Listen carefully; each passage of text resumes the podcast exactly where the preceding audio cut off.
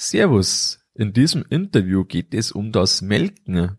Mein Gast erklärt die Ansprüche der Kuh, zeigt Hintergründe auf und geht auf Notwendigkeiten der Technik ein.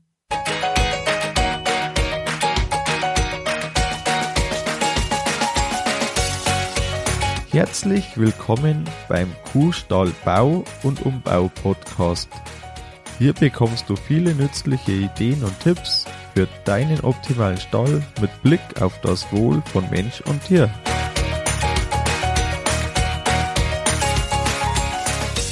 Schön, dass du da bist. Ich bin Gusti Spötzl und ich unterstütze Milchkuhhalter, die richtigen Entscheidungen für ihren Stallbau oder Umbau zu treffen und eine für sich optimale Lösung zu finden, ohne jemals schon einen Stall geplant und gebaut haben zu müssen.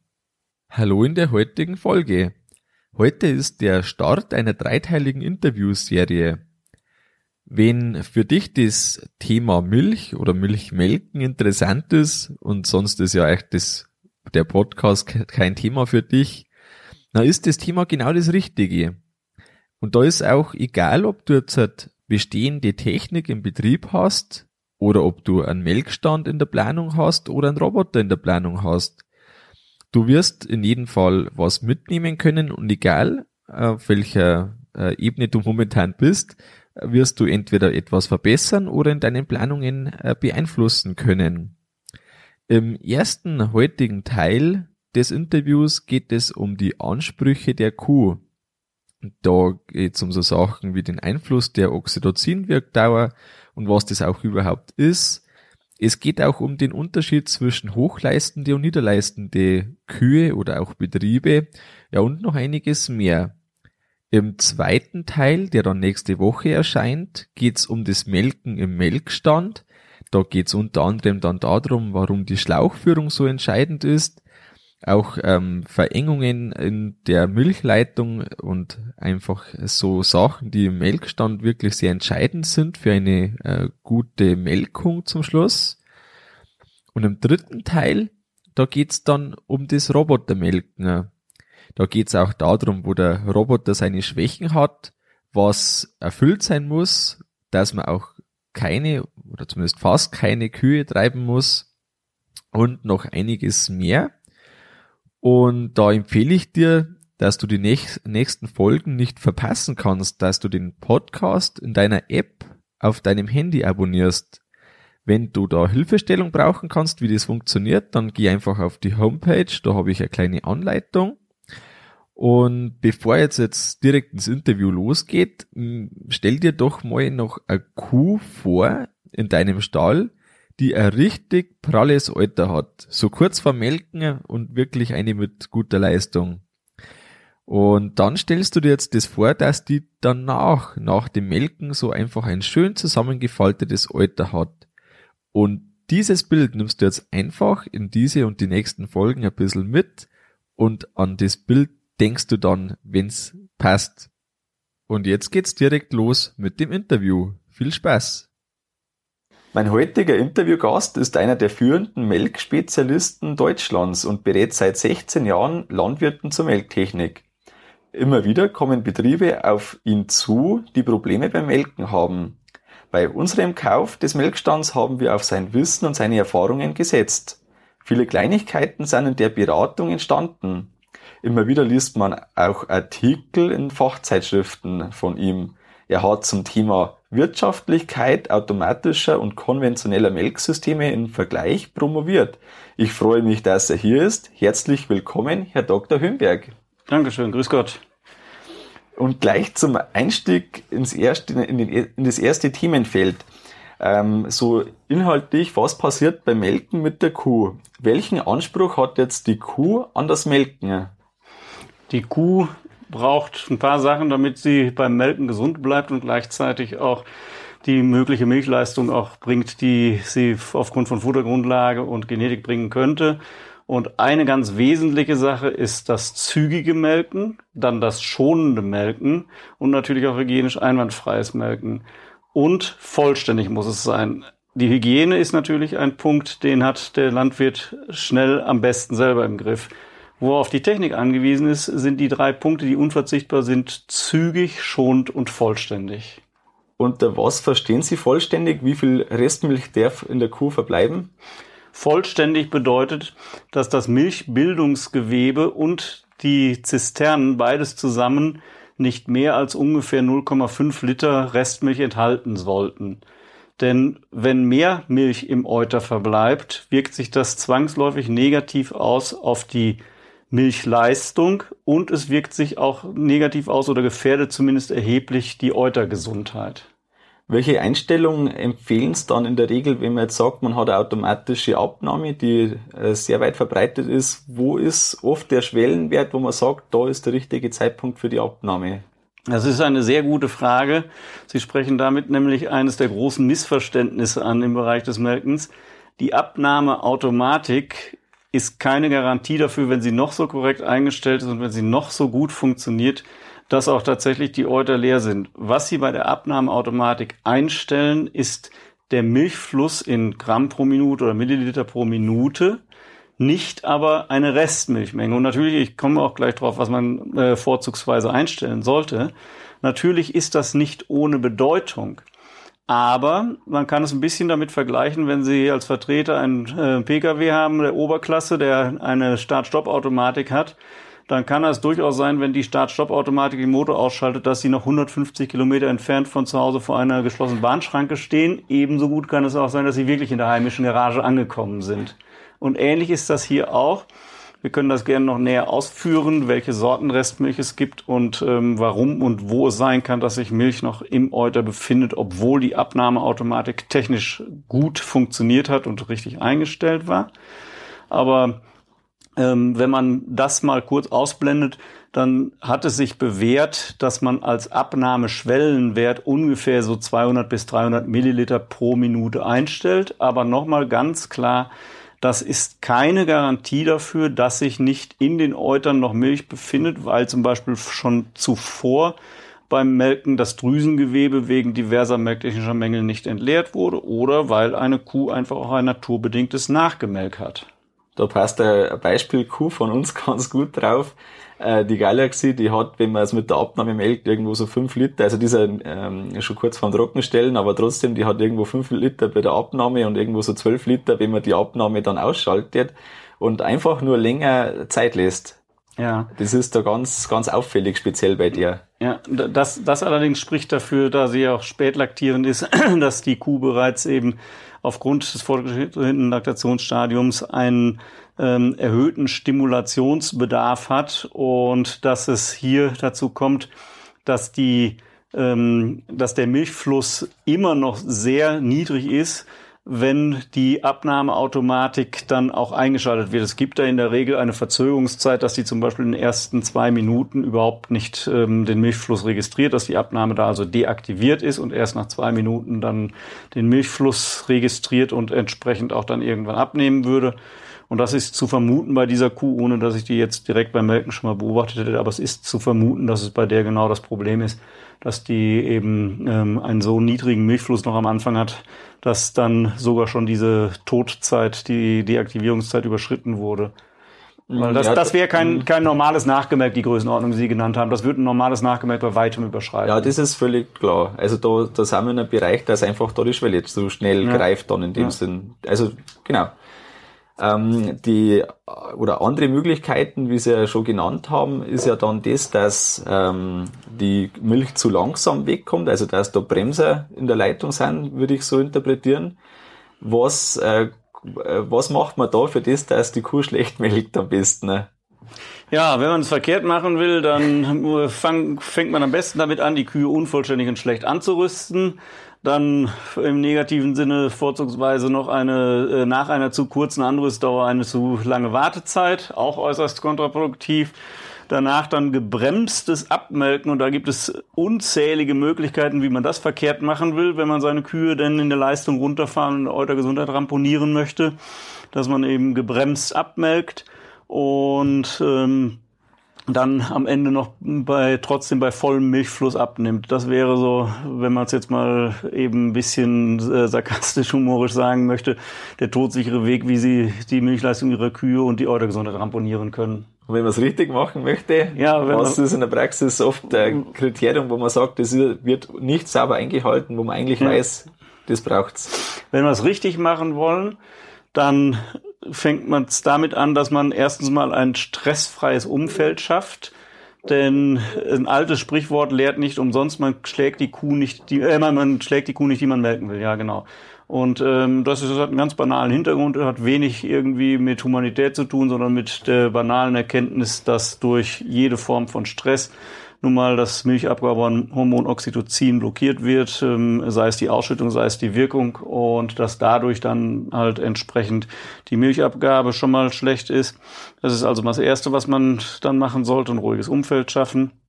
Das Zweite, was dann zu machen ist, ähm, nicht nur das ruhige Umfeld reicht, sondern auch tatsächlich die Kühe ausreichend anrüsten, stimulieren.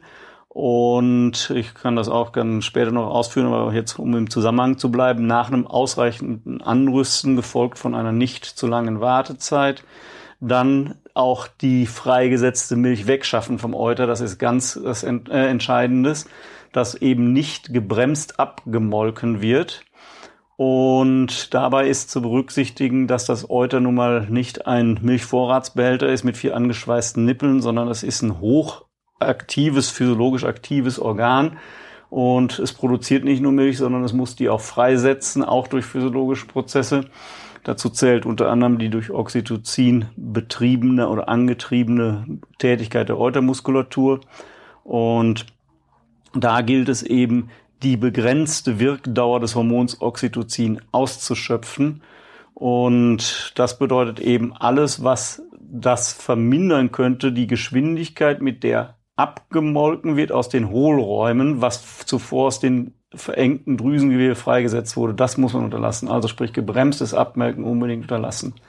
Gibt es da irgendwie einen Unterschied zwischen hochleistende und niederleistende Kühe? Also der typischen Frischmelkenden mit 100 Tagen und vielleicht äh, je nach Betrieb 50 Liter aufwärts Leistung und der kurz vorm Trockenstellen mit 20 Liter? Hin, hinsichtlich der genannten begrenzten Oxytocin-Wirkdauer nicht, ähm, hinsichtlich der sich daraus ergebenden Konsequenzen schon, denn äh, die Oxytocin-Wirkdauer beträgt erwiesenermaßen übrigens, ähm, beträgt circa sieben Minuten bei Jungkühen, also Kalben, wie man in Bayern sagt, oder Fersen in Norddeutschland, und ähm, acht bis maximal zehn Minuten bei der typischen Altkuh. Und das bedeutet, das ist gleichermaßen ähm, bei Altmelkern wie bei Frischmelkenden. Also da ist nicht der Unterschied, aber naturgemäß verliert jede Kuh im Laufe der Laktation an Tagesleistung und damit sinkt die Anforderung an die eigen oder an den einzelnen Melkvorgang, denn ich habe für jeden dieser Melkvorgänge habe ich ja eben die sieben bis acht Minuten zur Verfügung. Und ähm, also natürlich vorausgesetzt normale Melkintervalle, aber wir gehen mal davon aus, dass niemand mehr als im Sechs-Stunden-Rhythmus oder häufiger melkt. Und ähm, von daher sind da keine solch starken Unterschiede. Das heißt, äh, unterm Strich, einen zügigen Milchfluss schaffe ich am besten, wenn das Melkzeug, Das sind ganz äh, praktisch, Ja, also einen zügigen Milchfluss schaffe ich nach eben dem Anrüsten in stressfreier Atmosphäre, schaffe ich dadurch, dass das Melkzeug erstens mal schön gerade ausgerichtet unterm Euter hängt. Da zitiere ich meinen alten Lehrherrn, den Dr. Worsdorf aus Weinstefan gerne, der einmal im Top-Agrar-Artikel die vielsagende Überschrift verwendet hat, Melkzeug verdreht, Doppelpunkt, Zuchtfortschritt im Eimer. Und die Botschaft ist eigentlich sehr klar. Die Landwirte geben sich Mühe, machen das sehr erfolgreich auf gute Melkbarkeit zu züchten und werden durch einerseits Fehler von anderen Leuten oder auch durch eigene Unwissenheit um den Erfolg ihres Lohns gebracht, dadurch, dass die Kühe, die eigentlich einen hohen, schön gleichmäßigen Milchfluss haben könnten, dann rein melktechnisch gesehen plötzlich Krücken sind, dass die also nur, wenn überhaupt, einen kurzen Spitzenmilchfluss haben, danach ein ewig langes Auszuzeln und ähm, dass die Euterentleerung schlecht ist. Und das ist also schon mal der erste Punkt, ähm, wenn man seitens der Technik das anschaut, wobei zur Technik gehört natürlich auch die Stimulationsautomatik, die man ja auch noch verwenden könnte, wenn man denn nicht von Hand anrüsten möchte in ausreichendem Umfang. Ähm, aber dann eben der erste Punkt jenseits der Stimulationsautomatik im Bereich Technik ist eben die vernünftige Schlauchführung, die dann in einem entsprechenden Melkbechersitz endet, der möglichst eine senkrechte Verlängerung der Zitzenmitte oder der Längsachse der Zitze darstellt. Und dafür gibt es Hilfsmittel wie Schlauchgabeln, Schlaucharme oder auch ähm, Seilschlaufen, die an einem Gegengewicht hängen, selbsttragend sind. Also es gibt je nach Melkstandform verschiedene Möglichkeiten. Dann ganz wichtig auch natürlich die Zitzengummis. Das ist ehrlich gesagt jetzt ein zu großes Feld, um das so ähm, zu behandeln. Aber es sind verschiedene Parameter, technische Parameter, Konstruktionsmerkmale von Zitzengummis, die entscheidenden Einfluss darauf haben, ob Zitzen einerseits nicht zu stark eingeengt werden, andererseits aber trotzdem dann auch ausreichend gestützt gehalten werden, dass es auch nicht zu Lufteinbrüchen kommt. Und nur mal so die Star äh, Schlagworte, was da entscheidend ist, angefangen von der Kopfkontur über die Lippenlochdurchmesser, über die Kopfhöhe, über die Schaftweite, die Schaftlänge und Materialmischung. Ähm, das gibt's wirklich große Unterschiede. Und das Zitzengummi ist da auch genauso entscheidend wie der Melkbechersitz. Äh, gefühlt der lange Hype war der dreieckige äh, Zitzenbecher. Wie ist Ihre Meinung zum dreieckigen? Ja, beim also, die ja, ja, mit den dreieckigen Schäf äh, Schäften ja, genau. die Idee dahinter war ja, dass durch eine, eine verminderte Druckwirkung auf die Zitzenspitze, Hyperkeratosen vermieden werden sollten, also Zitzenschäden oder eben auch Verhärtung vermieden werden sollten. Und den wissenschaftlichen Beweis ähm, ist man bisher eigentlich schuldig geblieben. Nichtsdestotrotz gibt es aber genügend Berichte aus der Praxis, die sagen, ja, die Zitzenkondition hat sich schon verbessert. Und ähm, was man zweifelsfrei aber auch sagen muss, selbst wenn das stimmt, ist damit zumindest eine Gefahr verbunden, dass gerade die dicken Zitzen in einem dreieckigen Gummi dann zu stark eingeengt werden, weil in der Regel dieselben Schaftdurchmesser verwendet werden wie bei einem zylindrischen. Und man kann sich das ja mal einfach vorstellen, wenn sie kleine Kinder haben und feststellen, wenn die mit Bauklötzchen spielen ähm, oder mit so Förmchen, naja, die merken bald, wer in was reinpasst und wo nicht. Oder umgekehrt malen sie mal ein Dreieck auf und versuchen sie mal in das Dreieck einen Kreis reinzukriegen. Nur der Kreis ist deutlich kleiner, als wenn sie einen entsprechenden Kreis vorher gemalt hätten. Also deswegen, die Gefahr ist tatsächlich, und es ist auch eine bekannte Nebenwirkung, dass dreieckige Zitzengummis, insbesondere bei Kühen mit dicken Zitzen, die Nebenwirkung haben, dass der Milchfluss gebremst wird und das kann sich dann auch natürlich äh, wirklich gravierend auf die Milchabgabe, also auf die Vollständigkeit der Milchabgabe auswirken. Eben wenn es tatsächlich Kühe mit entsprechend dicken Zitzen gleichzeitig einem hohen potenziellen Milchfluss sind, der dann wirklich signifikant behindert wird und auf der Gegenseite auch eine hohe Milchleistung haben, die da dann in Anführungszeichen nur zweimal täglich abgeschöpft werden soll. Was passiert denn in der Kuh, wenn ich jetzt mir das so vorstelle? Ich habe jetzt da das ganze Drüsengewebe, das man so hat. Ähm, an sich hat man ja da so quasi einen, einen Vorratsbehälter, könnte man schon fast sagen, ja. über äh, der äh, über der Zitze direkt, ähm, die ja die erste Milch ja eben auch schon immer beinhaltet, wenn man anstöpselt. Und jetzt kommt man ja sagen, ja, das gleicht ja die Kuh ein bisschen von selber aus. Was passiert in der Kuh, wenn ich jetzt aber die Milch nicht so schnell wegtransportiere, wie das aus den äh, Drüsengewebe nachfließt. Ja, die, die Folgen davon sind, dass dann erstens mal bei Kühen gerade, die äh, das Euter recht voll haben, dass da dann auch der Euterdruck so stark ansteigen kann, dass das den Kühen unangenehm ist. Und vor allem, was passiert, ist, dass die begrenzte Wirkdauer des Hormons Oxytocin überschritten wird. Dazu nochmal auch zur Ergänzung. Es sind, wenn ich mich recht entsinne, über 90 Prozent des, ähm, der Milchmenge, die üblicherweise sich im Drüsengewebe befinden. Wenn wir nur über Ziegen und Schafe reden würden, wäre das Leben einfach. Da ist das Verhältnis relativ umgekehrt. Also zumindest ist es bei denen ähm, so, dass der Zisternenanteil bequem über zwei Drittel rausgeht. Ist es meiner Erinnerung nach, aber es ist jetzt echt so aus dem Gedächtnis gekramt ist es sogar noch deutlich mehr. Naja, mein Gott, normal, die haben vorher Zeit genug bis zum nächsten Melken, dass ein Großteil runtergetropft ist, was in ein bisschen Drüsengewebe ist, bis in Zisternen. Das kannst abmelken, kannst dir Zeit lassen, wie es muckst.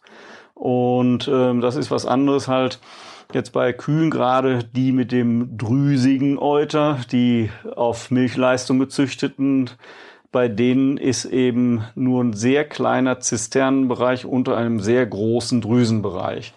Und dieser Drüsenbereich bindet die Milch mit ähnlichen Mechanismen wie das äh, wie der Boden das Wasser durch Kapillarkräfte. Das ist also sehr eng, dass äh, sowohl die Alveolen als auch die ähm, Milchgänge und erst ähm, ganz unten ähm, da wird's weiter. Man kann sich ein bisschen vorstellen, so wie von der Quelle über Bach und einen kleineren Fluss, mittleren Fluss und so weiter, bis dann mal eines Tages die Donau runter und, und eines Tages kommen wir doch mal im Ozean an. Und ähnlich ist das hier auch. Wir haben also sehr viel enges Drüsengewebe, in dem die Milch eben durch Kapillarkräfte fixiert ist. Deswegen spricht man auch von gebundener Restmilch, wenn Euter nach dem Melkvorgang eben nicht sichtbar einfallen, nicht schlanker werden, nicht schön Längsfalten ziehen von der Schwanzwurzel bis zur Zitzenspitze, sondern wenn die zumindest partiell, meistens ist es unten noch ähm, halt stark ähm, angefüllt aussehen, prall sind und man sich fragt, warst du beim Melken oder bist du auf dem Weg zum Melken?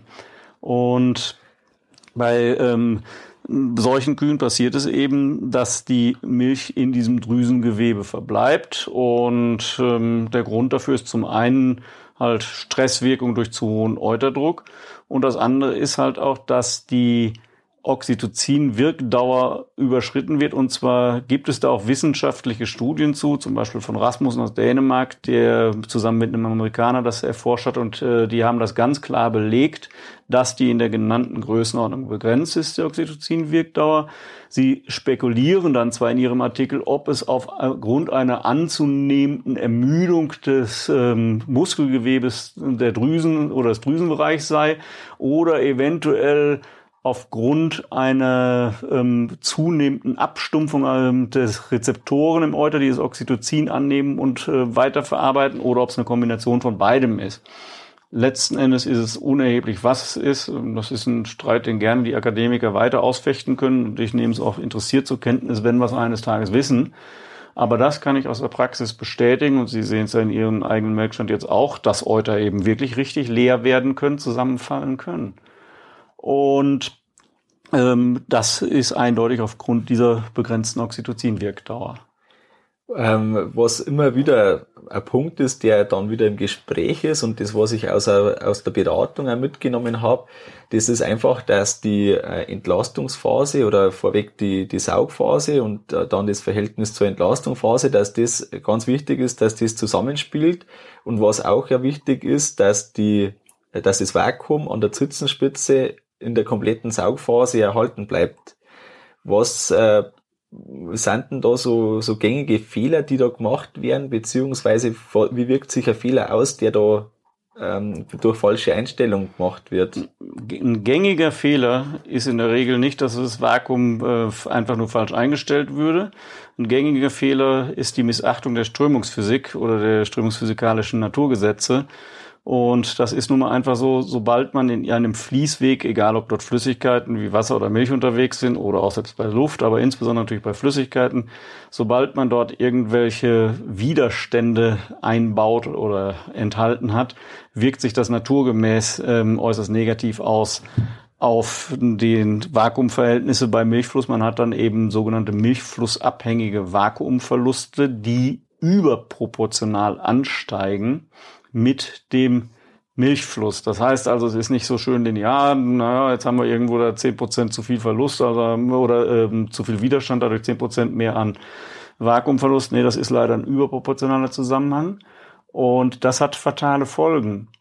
Denn ähm, genauso wie es erwiesen ist, dass es diese begrenzte Oxytocin-Wirkdauer gibt, genauso wurde in unzähligen Versuchen auch immer wieder rausgearbeitet, dass Kühe mit normaler Melkbarkeit, normaler Euteranatomie und Zitzenanatomie in der Regel während der Saugphasen, wenn die Zitzengummis geöffnet sind, am Euter dann an den Zitzenspitzen ein Vakuum von so ungefähr 38 bis 42 Kilopascal benötigen, um so schnell die Milch abliefern zu können, wie sie oben aus dem Drüsengewebe freisetzen können. Neben den vielen anderen Sachen eine, eine weitere von zahlreichen Voraussetzungen.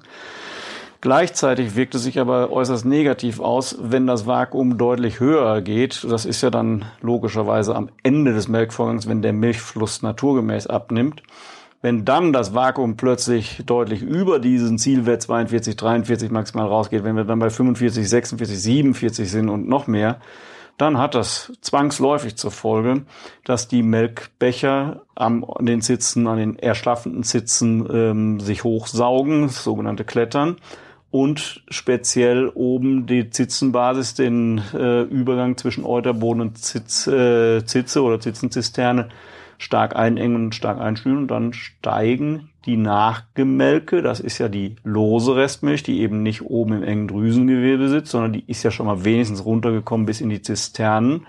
Und da bleiben sie dann auch in den Zisternen, da haben sie aber nichts zu suchen, die Milchmengen Und das ist die zweite negative Folge von Vakuumverlusten. Die direkte Folge eben das zu schwache Vakuum während der, sagen wir es mal salopp, ersten Hälfte, ersten äh, zwei Drittel des Melkvorgangs, also in der Hauptmelkphase.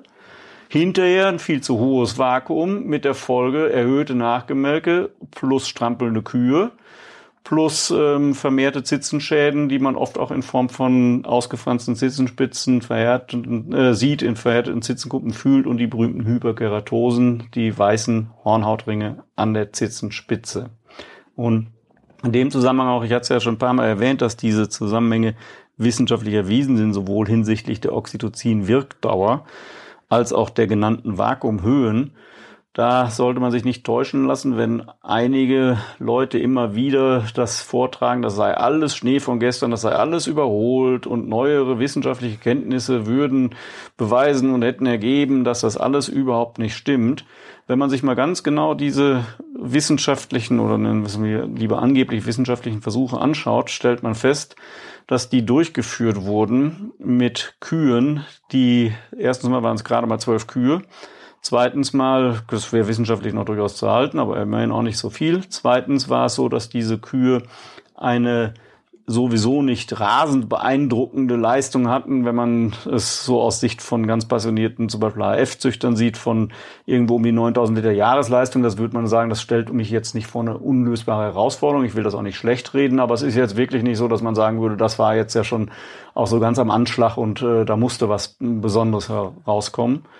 Und vor allem, was dann die ganze Sache wirklich ähm, schon verwerflich macht, dass die Versuche durchgeführt wurden, ausschließlich mit Kühen, die sich jenseits des 100. Laktationstags befunden hat, haben. Das an sich wäre ja nicht schlimm, nur wenn in den Versuchen, die das belegen, sogar statistisch signifikant auch in der statistischen Berechnung eben das nachgewiesen haben, dass es sehr wohl diese Oxytocin-Wirkdauer gibt, wenn dieselben Versuche dann auch ganz klar sagen, dass dieser Effekt der begrenzten Oxytocin-Wirkdauer, der vermuteten Ermüdung der Muskelzellen und so weiter am betontesten auftritt bei den Kühen, die sich während des ersten Drittels ihrer Laktationsperiode befinden, dann fällt es schon schwer an Zufall zu glauben, dass der angebliche Gegenbeweisversuch zufällig mit Kühen durchgeführt wurde, von denen nicht eine einzige unter einem 100. Laktationstag war. Und deswegen kann ich da wirklich jedem nur raten, auch mal so eine Lehre fürs Leben kritisch hinterfragen, nicht alles glauben, was ähm, Leute, die selber Sachen zu verkaufen haben und durchaus einen Grund haben, Probleme zu leugnen, einem dann vortragen. Ähm, man sollte schon auch zu hinterfragen und prüfen, wie kommen solche Ergebnisse zustande und dann auch durchaus mal sich trauen zu sagen, ja, also das ist bei allem was recht ist, aber hier werden Äpfel mit Birnen verglichen. Und das war es bei diesen angeblichen Gegenbeweisen in jedem Fall. Damit ist der erste Teil auch schon vorbei. Je nach Wissensstand war mehr oder weniger neu für dich. Auf jeden Fall war es eine Wiederholung der wichtigen Grundsätze und das unabhängig von der Melktechnik. Schon nächstes Mal, schon in einer Woche, geht's um den Melkstand und wieder eine Woche später um den Roboter. Und da wiederhole ich mich jetzt vom Anfang, dass du die Folgen nicht verpasst, abonniere den Podcast auf deinem Handy. Wie das geht, gibt's auf der Homepage. Das war's mit der Folge vom Kuhstallbau Podcast. Sei auch nächstes Mal wieder dabei. Dein Gusti Spötzl.